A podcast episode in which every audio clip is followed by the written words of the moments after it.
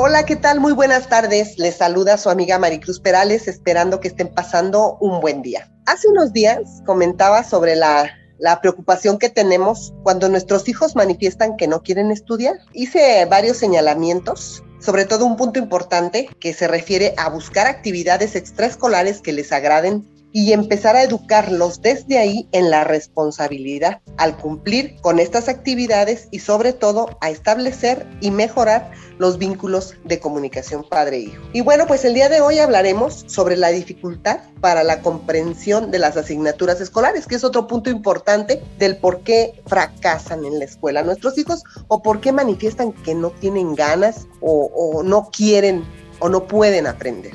Sin dejar de lado las sugerencias eh, que hice la vez pasada, de hacer sentir en nuestros hijos que ellos son capaces de realizar las actividades que se propongan, sobre todo las que más les gustan, y que éstas les proporcionen satisfactores y seguridad. También existe el problema de que nuestros hijos tengan dificultades para comprender ciertas asignaturas. Algunos niños manifiestan cierto agrado hacia algunas materias y rechazo hacia otras. Ellos pueden manifestar, me aburro en esta clase, no entiendo nada de esta clase, me gusta mucho esta clase. Y las sugerencias que les puedo aportar, bueno, serían las siguientes. Número uno, es bien importante que como, nos, como padres de familia evitemos en casa decir frases hacia ellos o en general como, ay no, es que qué aburridas son las clases de historia. No, yo de matemáticas no sé nada,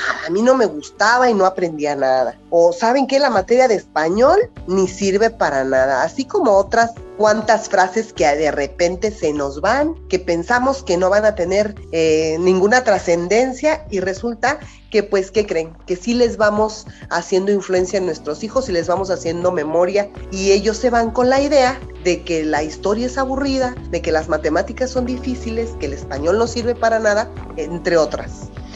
En lugar de esto, bueno, pues hay que tratar de referirnos en general a la escuela y a las asignaturas que se trabajan en ella como un lugar de logros y de buenas experiencias que nos van a ir formando.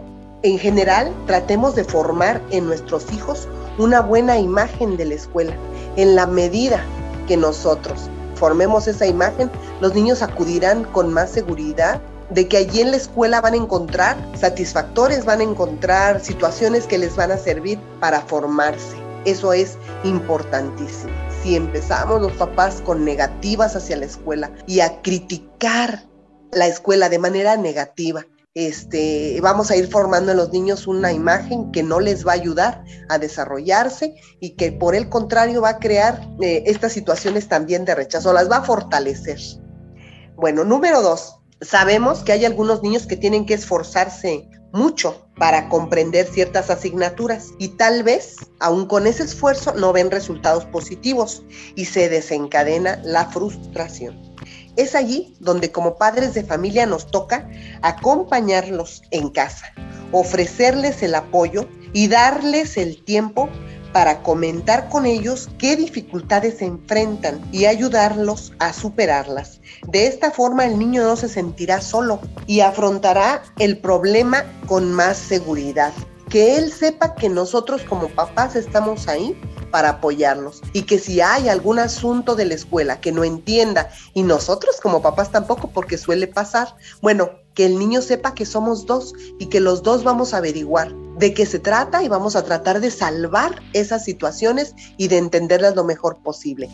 Y hay muchísimas maneras de salvarlos. Anteriormente solo había una, el comunicarme con la maestra y decirle que mi hijo no aprendía y no entendía nada. Pero ahora tenemos, eh, con el Internet, tenemos un panorama abierto para poder averiguar, investigar y hacer de manera amena las situaciones que los niños, nuestros hijos, sientan que son complicadas. Y bueno, número tres, nos vamos al extremo. Si detectas que de cualquier manera tus hijos no pueden salvar los obstáculos de aprendizaje, manifiestan que además de la falta de interés que tienen, en definitiva, no acceden a los aprendizajes, allí sí te recomiendo que te acerques con sus maestros y lo platiquen porque los maestros también ya tendrán cierta percepción de esto. Muy seguramente, a lo mejor hasta antes de que tú te des cuenta, los maestros van a empezar a, a platicar o tratar de acercarse contigo como papá para encontrar solución. Junto con los maestros encontrarán alternativas, ya sea que el niño tenga que ser valorado por alguna unidad especializada en problemas de aprendizaje o que necesite alguna terapia en lo individual. En conclusión, por el día de hoy,